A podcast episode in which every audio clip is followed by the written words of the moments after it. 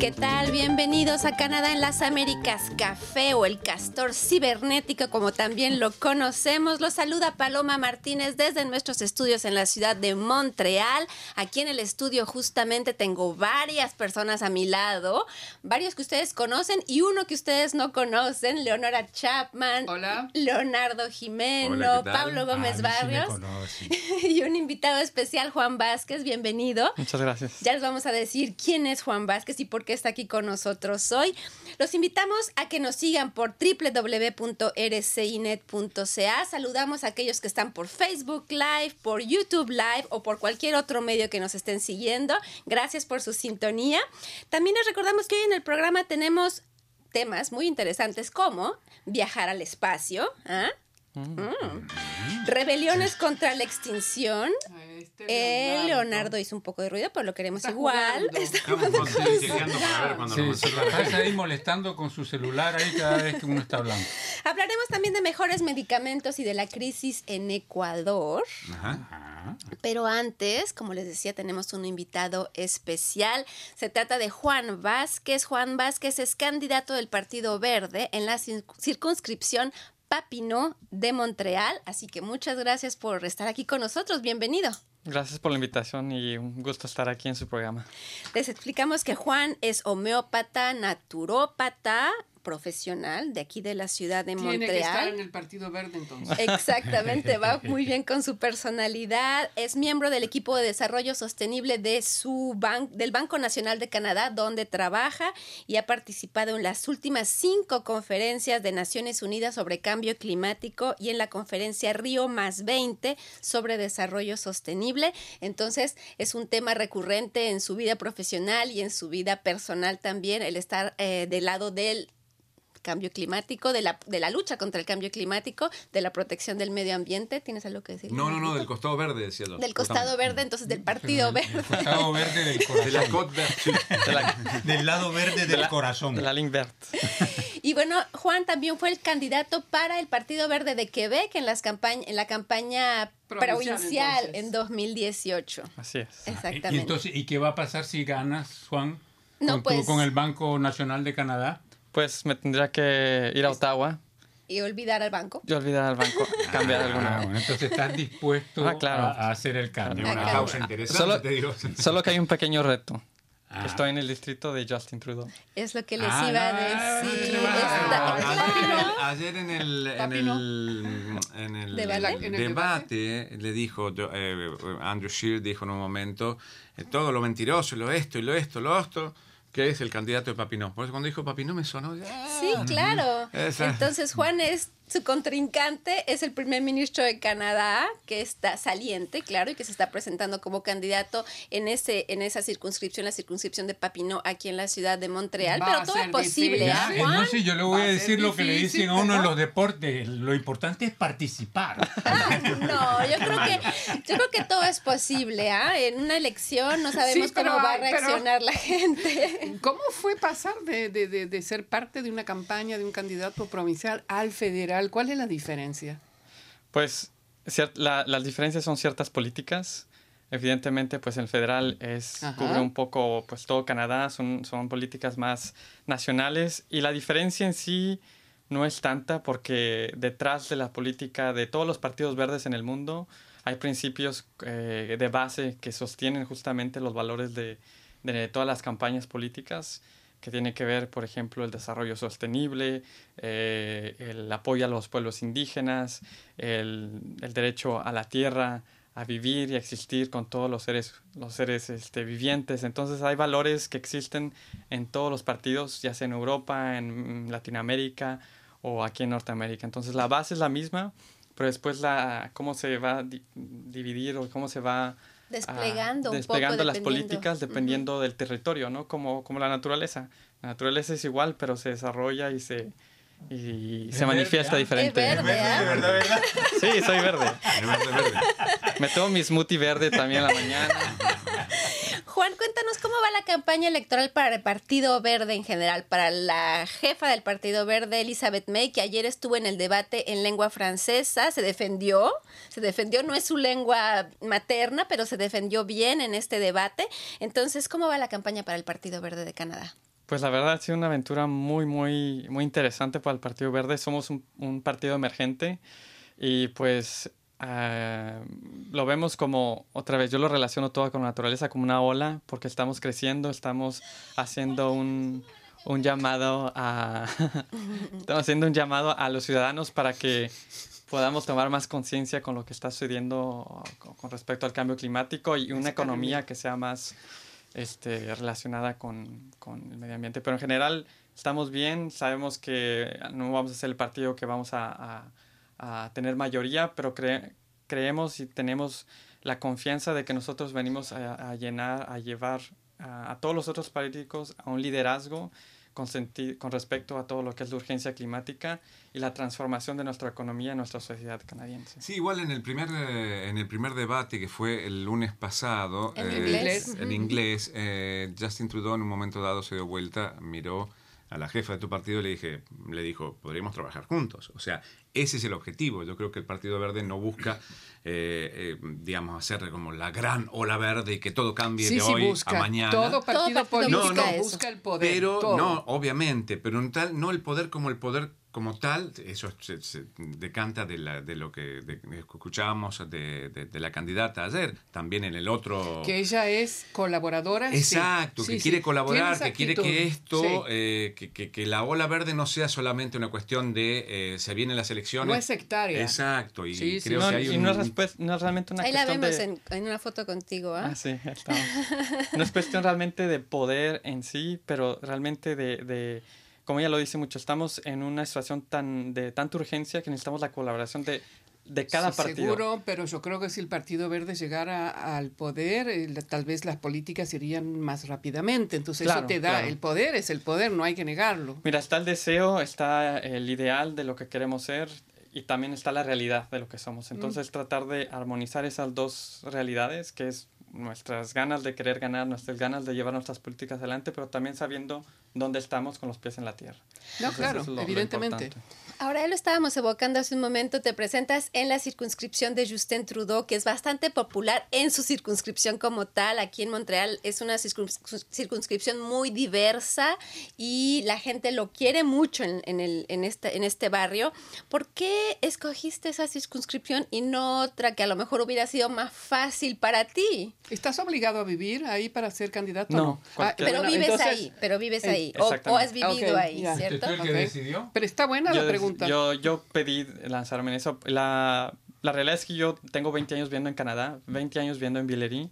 Es mi barrio, es mi sector, es mi lugar donde crecí aquí en Canadá y para mí pues es una forma de, de regresar a ese lugar, ese espacio que me vio crecer aquí en Canadá, regresar un poco eso como servicio a, a, a este sector y pues, ¿por qué no? Tener un desafío así es poder entonces eh, el estar contra el primer ministro para mí es una oportunidad de, de mejorarme y hacer las cosas aún mejor y por qué no decir Justin lo podemos hacer todavía mejor a través del ejemplo y creo que para mí ese es un desafío que yo quería ah, tomar y entiende. yo sé que a lo mejor el camino para llegar a ganarle a Justin puede ser más largo a lo mejor no puede ser este, esta elección ¿por qué no? ¿Quién? No, Pero no, puede también sabe. ser la próxima. Seguro, Entonces- la, la vida te va a ofrecer caminos alternativos. Dijiste que estás hace 20 años acá en eh, Canadá. ¿Qué hiciste? ¿Qué hacías antes? Era niño. Pues era niño. Viniste con tu mamá y Ah, tu papá caminando. no pues ven- eh, con mi mamá mi papá mi hermana venimos todos aquí en Canadá ¿De dónde son? De México, de México. ¿A Nací en, la, ciudad- nací en la Ciudad de México, pero ¿De la crecí Ciudad en de Monterrey. México? Pero crecí en Monterrey y bueno, pues eh, al venir aquí nos abrieron puertas y oportunidades, no nada más económicas, sino también de bienestar, de salud, de crecimiento personal. Entonces eso es lo bonito de, de este país, que no es nada más el nivel económico, sino el nivel del bienestar. Y creo que para mí también es algo que me enfoco mucho en la política, es el bienestar de las personas, porque la economía es simplemente una parte muy importante, pero todo lo demás es un todo. Entonces yo lo veo así como algo más dinámico, más completo. Sí, me parece además, ¿puedo? ¿O tienes Sí, claro, ¿no? Me parece además interesante que es eh, ver que sos un- una persona originaria de América Latina, que estás implicado en la política. Eh, es que hay otros, otros, eh, otras personas de origen latinoamericano que se están implicando en la política aquí en Quebec. Eh, sí, de hecho tuve un debate el domingo pasado en la radio en McGill, Ajá. donde estuvimos cuatro candidatos y eran tres mujeres, tres de Chile, de originarias de Chile, cada una en diferentes partidos.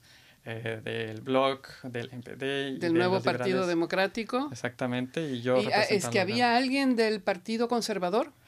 Eh, no respondieron, no respondió ni el conservador ni el Partido Popular, no respondieron a la, invitación. Nosotros estuvimos buscando y no encontramos eh, candidatos de origen latinoamericano o que pudieran hablar español ni del, ni del Partido Conservador ni del Partido eh, Popular. Pero si alguien nos está escuchando y hay algún candidato por ahí que quiera venir, estamos en búsqueda porque vamos a tener a... Pablo ya entrevistó a la candidata liberal. Soraya Martínez Ferrada, que es eh, candidata en la circunscripción de Oxlack Haga Maisonneuve, que de hecho es donde yo vivo.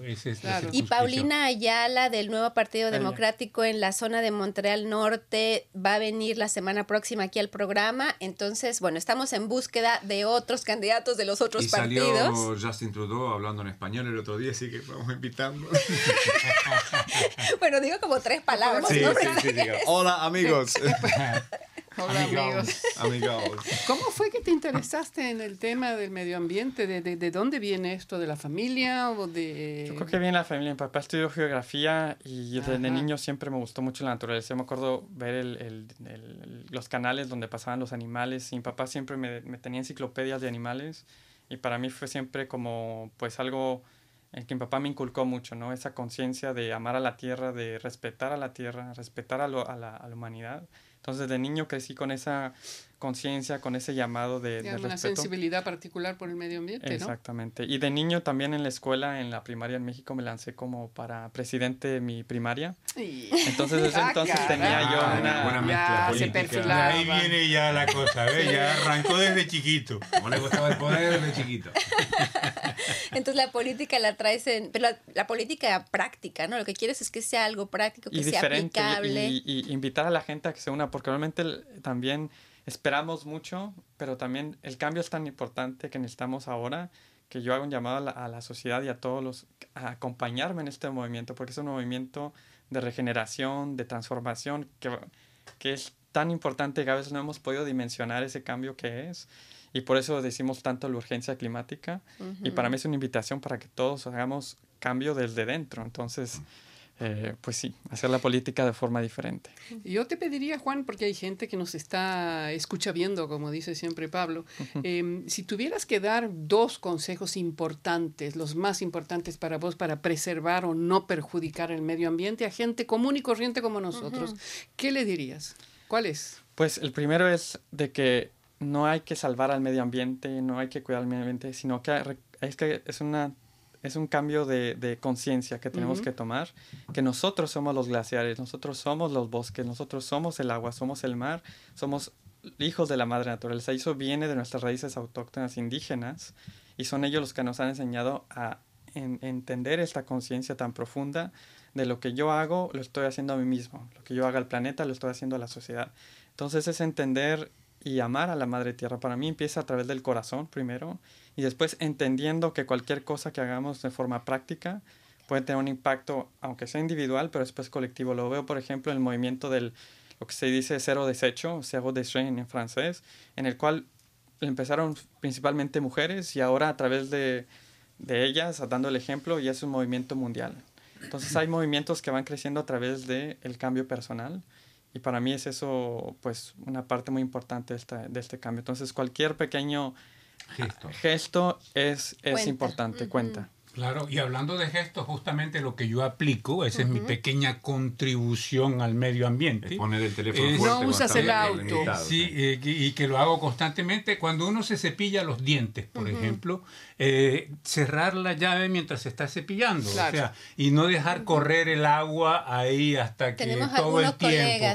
y la, la, otro, el otro pequeño aspecto es siempre apagar las luces que no necesitas en casa. De hecho, me llamó la atención que aquí en Radio Canadá hay no hay tanta luz y es bueno porque a veces tanta luz, tantos reflectores, no estamos consumiendo tanta energía y, y, crea un ambiente más tranquilo. Yo estuve hace 5 o 6 años en, eh, en Beauharnois, que es una de las, de las presas hidroeléctricas aquí cerquita de Montreal, y el eh, señor nos decía, con dos bombillas en una casa se generan 30 segundos de vuelta de unos enormes turbinas, turbinas. Entonces uno pensando en eso es como, ups, hay que apagar las luces. Porque estoy apagando o dejando de hacer funcionar eso 30 segundos. Es realmente increíble. Ahora, cuando se tiene chicos hay que estar siempre detrás de ellos, recordándole. Bueno, el mío no es tan chico, ya tiene 20 años, pero siempre hay que estarle diciendo, bueno, papá, cuidado, pague la luz. Sí, el, el gesto mío, bueno, no sé, ustedes me ven después de comer, yo lavo los platos, mojo, lavo y después enjuago, no dejo el agua corriendo. Hay mucha gente que deja el agua corriendo, esos pequeños gestos, quizás no ahora, pero en un futuro pueden llegar a ayudar. Y que están al alcance nuestro, ¿no? no, se necesita un gran esfuerzo, o sea, es simplemente desarrollar el reflejo de hacerlo. Pues necesitamos la, la TED de papi, ¿no? Eh, Ay, cae bien, ¿eh? La cabeza de papi, ¿no? que es una expresión aquí eh, hay mensajes. Hay mensajes, hay mensajes. Miren Alarcón, hola, desde Tucumán, Argentina, hoy con 40 grados de temperatura. 40, no. Viendo el programa con Florencia y Fabricio, mis hijos, temas muy interesantes. Eh, René Betancourt dice saludos al equipo de profesionales de RCI desde el estado de Oaxaca, Oaxaca, México. Oaxaca, Oaxaca, México. Eh, muy buena transmisión. Eh, Pablo dice que está mirando y poniendo el sonido fuerte. No. nada. No, no, porque él saltó por retarme a mí. Entonces yo lo reto ahí. Bueno. Eh, Nelson Contreras Rincón, buenas tardes. Saludos desde el Carmen Norte de Santander, Colombia. Ah, él, es de Barranquilla, entonces debe estar de paseo. De paseo. Luis Valderas, buenas tardes. Les comparto la mala noticia. ¿eh? Dice, buenas tardes, les comparto, eh, Luis Valdera dice, les comparto la mala noticia el ámbito de la conquista del espacio. Hoy falleció el cosmonauta ruso Alexei Leonov. Ah, Fue el primero que caminó en el espacio en 1965. Al año siguiente vino a nuestra ciudad de San Antonio, donde fue nombrado ciudadano ilustre por esa hazaña. Eh, falleció en el día de hoy. fue el primero que hizo una caminata Luis, Valdera. ¿De dónde es Valdera? Luis Valdera. Creo que vive en San Antonio, Texas. No, no, San Antonio, Chile. Ah, Chile. claro, ah, Valderas es chileno, periodista chileno, que nos escucha desde hace mucho tiempo y al que saludamos. ¿Qué tal, Luis? Claro, Luis. Bueno, después tenemos a Gustavo Lucas, saludos de la ciudad de Melo, departamento de Cerro Largo, Uruguay. Feliz día de Acción de Gracias el próximo lunes. De verdad, eh, gracias. Mercedes Arada dice, hola, saludos desde Chile. Eh, Mercedes dice, ¿cuándo y qué año? Disculpa, ni idea, le pregunta a Luis eh, sobre el fallecimiento de Leonov. Y Miriam Alarcón dice, aquí en América Latina, como en el resto del mundo, debido a la desigualdad, los problemas del cambio climático afectan más a los pobres. Qué bueno que vean el tema de las políticas públicas de materia de manera integral. Dice, no puedo eh, la economía estar por encima de todo. pues muchas gracias. Entonces, que tenemos hasta ahora. Tienes casi prácticamente a toda América colgada de tus labios, bebiendo tus palabras. Bueno, Juan, muchísimas gracias por haber pasado por nuestros estudios. Te puedes quedar aquí con nosotros si así lo deseas, si no tienes que ir a continuar la campaña por ahí por las calles de Montreal. Pero gracias por haber pasado. Les recordamos que Juan es candidato del Partido Verde de Canadá en la circunscripción de Papineau, aquí en la ciudad de Montreal. Así que muchas gracias por haber pasado por acá, por nuestros estudios. Muchas gracias por la invitación y sí, tengo que ir porque tengo que seguir. Estoy en la recta final. Buena suerte. No, pero tiene que ir a trabajar, lo entendemos. Pero muchas gracias por la invitación. Mucha y, suerte. Y mucha suerte a ustedes también. Gracias. Suerte en la elección. Gracias. Que continúe bien la campaña en la semana que te queda. Sí, gracias. gracias, Juan. Y nosotros vamos a seguir, vamos a poner el videíto de la aplicación. ¿Por qué videíto? Es un videote, video. Video. Video, un video. video. Porque es corto. Depende de la tilde. o, el acento. O el videíto o el video. Entonces el video de la aplicación, porque la gente, Leonardo, puede bajar la aplicación en su teléfono celular. Ah, eso es. Y Exactamente, y ponerla en su teléfono y consultar todos nuestros programas, nuestras publicaciones. A mí me impresiona esa fotografía, la primera que aparece, pues se ve el cacho de territorio que es Canadá, ¿no? Es impresionante. Es impresionante. Bueno, ustedes pueden ir en realidad a nuestro sitio de internet, pueden encontrar en la eh, columna derecha, en la parte de abajo en este momento, luego la moveremos hacia arriba, el eh, pequeño banner publicitario, la imagen, donde hacen clic y pueden ir al lugar donde están especificadas las dos tiendas en donde uno puede ir a bajar eh, la aplicación. Son las dos tiendas más conocidas, Apple Store y eh, Google, Store. Entonces, eh, o Google Play, lo cambian cada dos minutos el nombre. Así que lo interesante es que ustedes vayan ahí y hagan clic en el link para ir a bajar la aplicación. La aplicación es fantástica.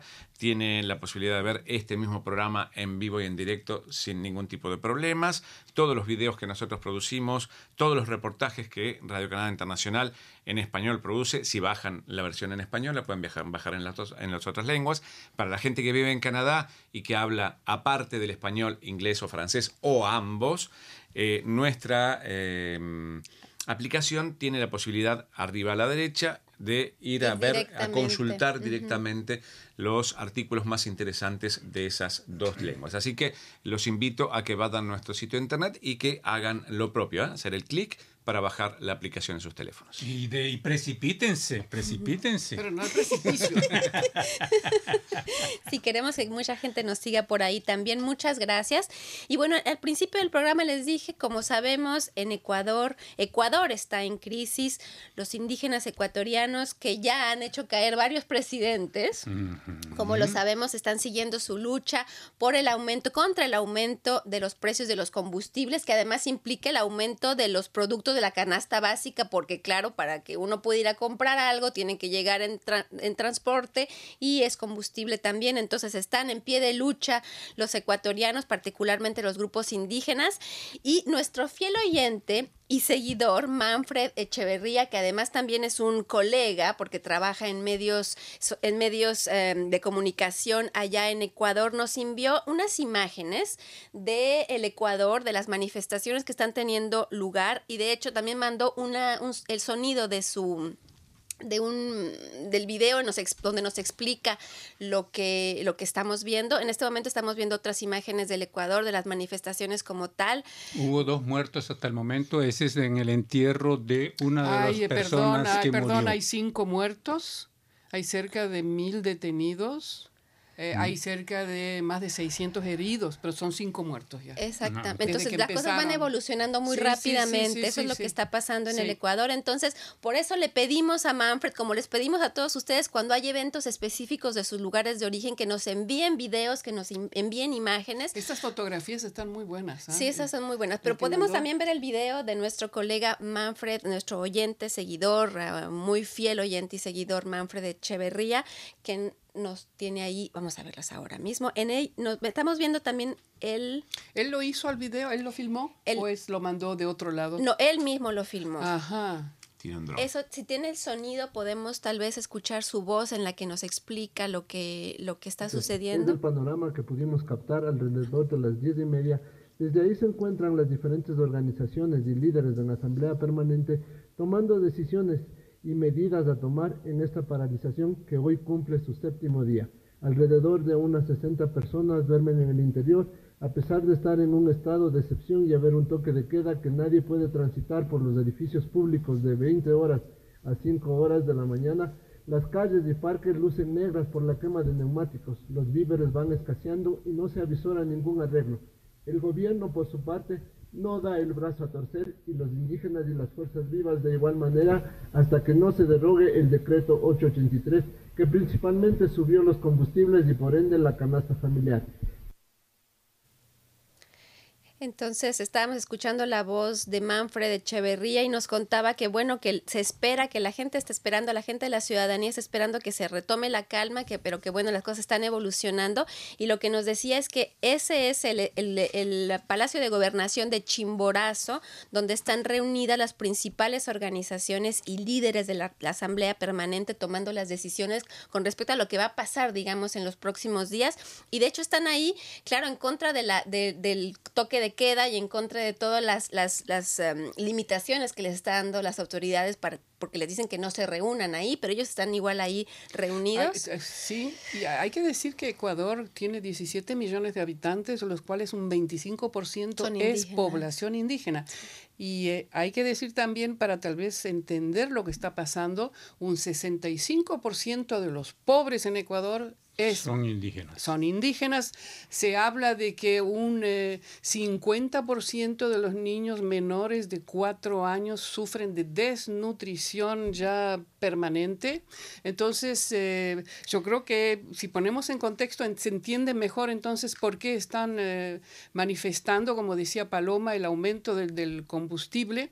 Son, son los indígenas son sobre todo productores agrícolas, pequeños productores agrícolas, y este aumento del combustible, que lo que dicen es que aumentó en un 123%, eh, afecta no solo el transporte personal de la gente porque suben los boletos del transporte, sino comprar esa nafta o gasolina donde ellos transportan sus comidas, sus productos para vender en los mercados. Entonces se les está encareciendo todo eso. Temen que haya inflación a causa de todo lo que está sucediendo. Entonces y, es eso lo que hace que yo entiendo que han salido pues todos a manifestar ahí su, su descontento. Y aparte de eso, se dice también que las aldeas, por ejemplo, de poblaciones indígenas, muchas de ellas no tienen agua potable y carecen de electricidad. Entonces hay, hay un contexto ahí de sufrimiento y de pobreza a veces extrema. La gente está desesperada y se nota que está desesperada y entonces eso es de eso se tratan estas manifestaciones, de expresar esta desesperación y digamos un poco de impaciencia.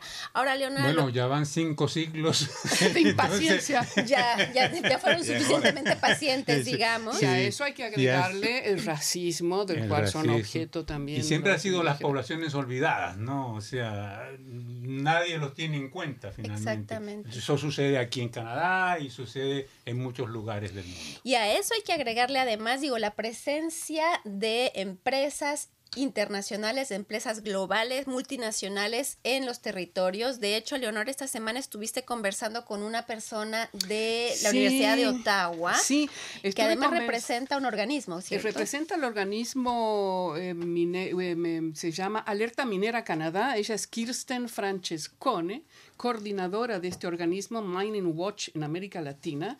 Para poner un poquito solamente en contexto, hay que decir que este plan del, del, del presidente Moreno en, Ecuador eh, significa exigencias del Fondo Monetario Internacional, es lo que normalmente se llama ajustes estructurales, que ya se conoce un poco lo que eso significa para el impacto en las poblaciones.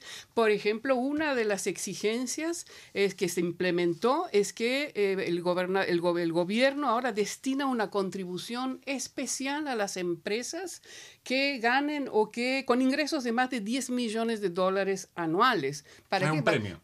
Claro, entonces bajan un los salarios de los contractuales en un 20%, que le están cobrando un día de trabajo a todos los empleados de, Ecuador, se lo guarda el gobierno. Es decir, están, están empobreciendo a la población y a eso se le agrega pues el aumento de Entonces no es nada más el, el, precio del combustible, no, es no, no, es todo un paquete, es todo un paquete de exigencias, de ajustes económicos del Fondo Monetario Internacional, del Banco Mundial, y esto lo que dice en la entrevista a Kirsten Frankestone, ella lo que dice es que estas medidas de austeridad buscan abrir a Ecuador a la inversión extranjera, que es la exigencia del Fondo Monetario Internacional, del Banco Interamericano y otros prestamistas internacionales.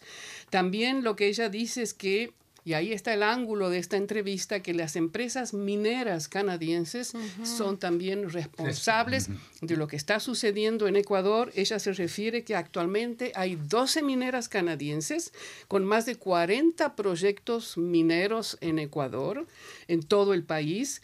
Y lo que están haciendo, por ejemplo, con estas medidas, es que eh, lo que ella decía, están aprovechando las mineras canadienses de la situación actual de esta crisis para promover sus proyectos y están como eh, convenciendo a sus accionistas de que hay que invertir más, porque hay una ley en Ecuador que prohíbe hasta cierto punto un porcentaje de inversiones mineras. Entonces, están revirtiendo todo eso, ¿no?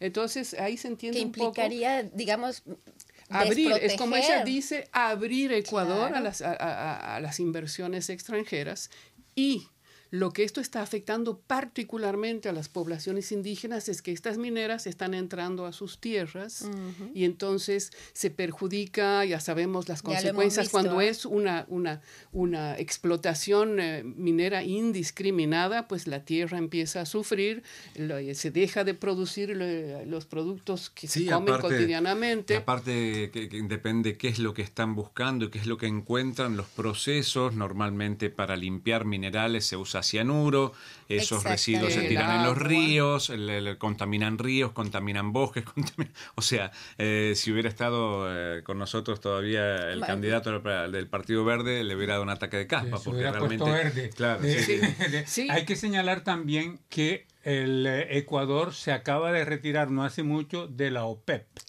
se acaba de retirar de la OPEP porque encuentra que el esquema de, lo, de la OPEP lo limita y eh, quieren explotar más petróleo, pero los críticos lo que piensan y lo que dicen es que el petróleo que quieren ir a buscar se encuentra en la Amazonía ah, ecuatoriana. Que ya, eh, que ya sabemos, Manos Negras, ¿se acuerdan de esa, de esa campaña de denuncia de la petrolera Shell, creo que fue, la que contaminó una, un área increíble en el Amazonas. Y bueno, pues piensan regresar al Amazonas a seguir explotando ese petróleo. ¿Y quiénes viven en el Amazonas? Las primeras naciones. Las primeras naciones que son los que están en la calle hoy. Exactamente. Entonces, bueno, estamos siguiendo aquí en Radio Canadá Internacional el tema del Ecuador. Si tienen más imágenes, algunos de ustedes que nos estén escuchando por allá o si hay gente aquí en Canadá que quiera también comentar al respecto, estamos abiertos para, para que vengan a, comentar y a, y a, vernos cómo lo están viendo ustedes también. Así que gracias, Leonor. Ese reportaje lo encuentran en nuestro sitio internet www.rcinet.ca. Y como les dije al principio, sí hay mensajes. Sí, tenemos mensajes. Juan Castillo dice, hola, envío un abrazo enorme a mi gran amigo Pablo Gómez Barrios y a todos los que hacen el Castor Mensajero. Juan Castillo. Jairo Castillo. Ah, ya. Ah. Voy que cambiar los lentes. Pablo, no tengo un amigo Yo no tengo ningún amigo que se llama Juan Castillo. bueno, es capaz que él se siente amigo tuyo. sí, sí, pero bueno, si existe Juan, sí. gracias. Bueno, aquí tuvimos un Juan. Pero Jairo sí, claro que sí, un oyente de Radio Canadá Internacional antiguo en la onda corta y que ahora nos sigue por internet. Dice que por problemas con su PC no tiene audio, pero nos puede ver en vivo. Desde Maturín, capital del estado eh, a Montreal y se les envío un saludo, amistad, cariño, fraternidad, esperando algún día, Dios mediante, poder conocerlos a todos. Jairo Castillo, Jairo Juan Castillo nos mandaba ese mensaje. Después tenemos otros mensajes, dice Mercedes Araya, hola, saludos de Chile. Eh, a ver, porque se me perdieron. No, acá está. Saludo a Pablo Gómez. ¿Cuántos años eh, seguíamos en la familia y se sigue siguiendo el castor mensajero desde San Antonio, Chile, Mercedes Araya? Mm, César Rodríguez Charri dice saludos desde Bogotá a los escuchavidentes. Ya no somos más escuchavedores, ahora somos videntes. De RCI. con estos Sí, señor. Gracias, César. Gracias por estar siempre ahí. Gustavo Luca dice: ¿podrían comentar sobre el Día de Acción de Gracias en Canadá? Eh, bueno, lo interesante es que no es el mismo que en Estados Unidos. La masacre de los pavos. Es la masacre conocida, más conocida como la masacre de los pavos, sí. En realidad, la acción de gracia, esto viene de Inglaterra, me parece la Inglaterra un poco más antigua, Escocia, donde los ricos pues se daban un gran festín ese día y las sobras iban para los empleados domésticos. Entonces, acción de gracias. la cosecha, ¿no? Es lo que se, porque se, el fin de la cosecha. exacto, es el fin de la cosecha, se ha cosechado todo, entonces se festeja de alguna forma. Bueno, porque hay que recordar que, son, que, son muy creyentes. Y acá se festeja, pues es feriado, en realidad es, es, es, bueno, el periodismo lo, lo, los, para ver un pretexto para ver a la familia, sí, se, es que se pasa en familia, se hace un pavo al horno y se pasa en familia. Yo hago un asado, pero bueno, es, una cuestión de costumbre. es eh, carne. Mercedes Araya dice saludos a Pablo, a un recuerdo Castor Mensajero cada domingo en familia, un abrazo fraternal para todo el equipo de RCI. En familia. Eh, Homero Mendizábal dice gracias por la información de Ecuador y por toda la información tan imparcial. Saludos desde Praga Ya ah, pronto les mandaré un video cortísimo sobre algún evento o algo de aquí. Por favor, Homero, con muchísimo gusto. sobre todo de Praga, que parece que es una ciudad hermosísima. Entonces queremos conocer. Y, último mensaje, Miriam Alarcón dice el FMI con esas medidas genera más desigualdad y pobreza en nuestra región y no solo Ecuador, Argentina y tantos otros países que están sufriendo por el embate de estas medidas del FMI. Y cuando vos hablabas de la subida del precio de, los combustibles, del petróleo y tal, eh, no implica solamente eso, o sea, el transporte de los alimentos se hace con petróleo. Por eso. Eh, o sea, sube las personas, el transporte de los alimentos, por lo tanto, la, comida salvo eh, el, sueldo de las personas, ¿no es cierto? baja, obviamente, y con la cantidad de desocupación, la desigualdad es brutal. Y eso es lo que decía también Manfred, que bueno, con el aumento del, precio de la gasolina y del petróleo y de todos los combustibles, pues aumenta el precio de los productos de la canasta básica. Entonces la gente no puede comprar para comer. Así que agradecemos de nuevo. público además, o sea, las familias que son numerosas, por ejemplo, que tienen que agarrar un bus, le cuesta muchísimo más caro moverse de un lugar a otro. Así que de nuevo muchas gracias a Manfred por habernos enviado estas imágenes desde Chimborazo allá en el Ecuador y como ya ya no nos queda mucho tiempo, ah, tenemos que ir rápido hablando de nuestros temas. Saludemos a la gente. De una vez. De una vez saludamos Agradezco a, a la gente que está del otro lado de la cabina, que nos ayuda en todo este proceso, en este precioso programa. Tenía que poner una camarita para mostrarnos sí. allá con el teléfono, a ver, muéstralos. Tenemos a Pierre Dutil, a Pierre-Luc Blay y a Marc-André Deschamps que nos ayudan cada semana. Así que muchas gracias, merci beaucoup. Y entonces, para, se pone para oublier. ¿Ah? Fíjate, generamos empleo. Somos cuatro aquí y hay tres allá ayudándonos. ya ves. bueno. bueno, Leonardo, esta semana nos hablas de viajes espaciales. Por favor, turismo sí, en espacial. turismo espacial. En realidad es el primer guiño al turismo espacial. Esta es una empresa privada, bueno, que en realidad lo interesante del tema es que ya hay cuatro. SpaceX es el de Elon Musk y esta de Virgin Orbit. Eh, eh, Orbit. Eh, son empresas que empiezan a generar eh, digamos, elementos para soñar con la carrera eh, hacia el espacio. En este caso, Virgin Orbit, con su, que es una subsidiaria, digamos, de Virgin Galactic, que es eh, de Branston, un señor muy rico inglés. El tipo había dicho hace un par de años que quería ser la primera empresa para llevar turismo a, Marte. ¿Está bien? al, espacio, en realidad. Y eh, evidentemente eh, es una, una, cosa bastante utópica, pero no tanto como va creciendo la tecnología hoy en día. así se logran avances increíbles con esas utopías. Y bueno, y este hombre ha hecho, ha, generado una alternativa, eh, que se las cuento en, en, el, en la crónica, que es un lanzamiento de satélites, pero desde un avión, desde el avión ese que vemos ahí, el Orbit, ¿eh? Eh, y van a, tienen una especie de misil, entre comillas, de abajo, que en realidad es un cohete el Launch One.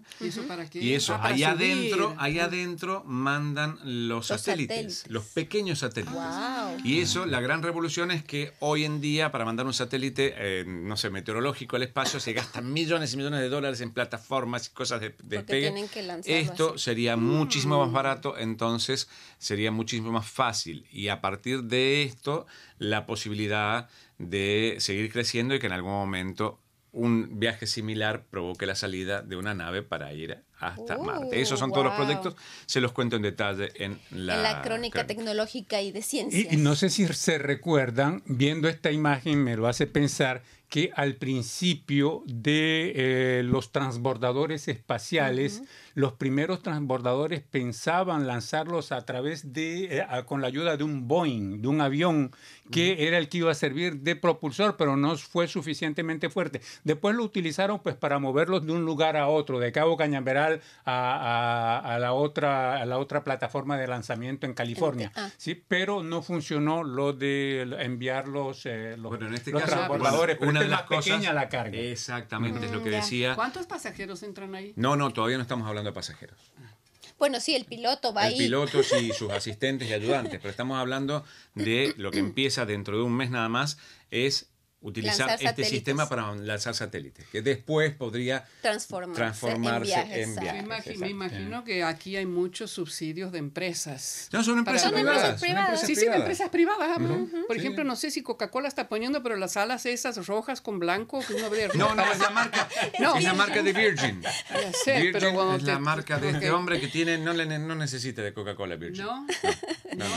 no. Bueno, vamos ahora al tema de Pablo. Pablo, tú nos hablas del movimiento Extinction Rebellion, que se podría traducir como rebelión contra la extinción. Quedamos en los temas eh, ecológicos, que hicieron una entrada triunfal a varias ciudades del mundo, incluyendo Montreal. Sí, e, es relativamente nuevo como, como movimiento. Sí, ¿no? el año pasado, ¿no? Ese, en 2018 se creó en Inglaterra y eh, hasta el momento hay Estados Unidos, Italia, Alemania, Australia, Nueva Zelanda, Francia, Bélgica, Suiza, Canadá, Quebec, donde hay em, grupos, grupos eh, de Extension Rebellion, y hicieron una entrada espectacular este martes 8 de octubre aquí en Montreal y golpearon donde más duele Mira, porque donde más duele porque se fueron y escalaron subieron a la estructura del puente Jacques Cartier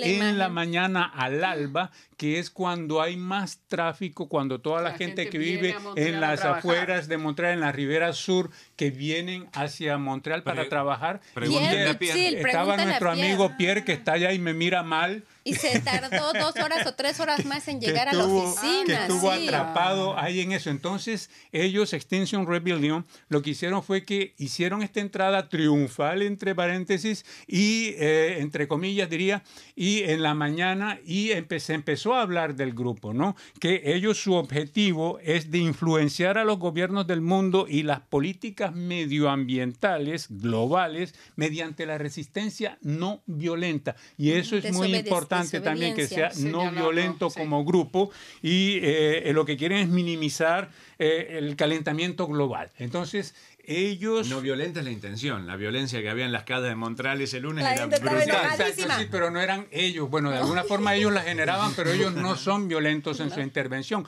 Y bueno, eso fue en la mañana y en la tarde volvieron a repetir porque bloquearon. el piso, ¿no? Sí, bloquearon sí, en la calle René Lebec, el bulevar que pasa aquí frente a esta casa, allá en el oeste. Entonces eh, se, se acostaron en el piso, en la, en la calle, en el bulevar, e interrumpieron evidentemente el tráfico, ¿no? Entonces, pues, ese es este nuevo movimiento. ¿Y tú hablaste con alguien de Hablé con el eh, director del servicio de prensa del movimiento aquí en Quebec y él explica, bueno, con más detalles, habla español, la entrevista es en español y, bueno, nos explica cuál, es, cuál es el objetivo, qué es lo que persiguen y por qué lo están haciendo. Y de hecho lanzaron esta campaña el, primer, el 7 de octubre en todos esos países que mencionaste, varios diferentes eh, maneras de intervenir a la, con la ¿cómo le llaman? desobediencia, civil, sin violencia.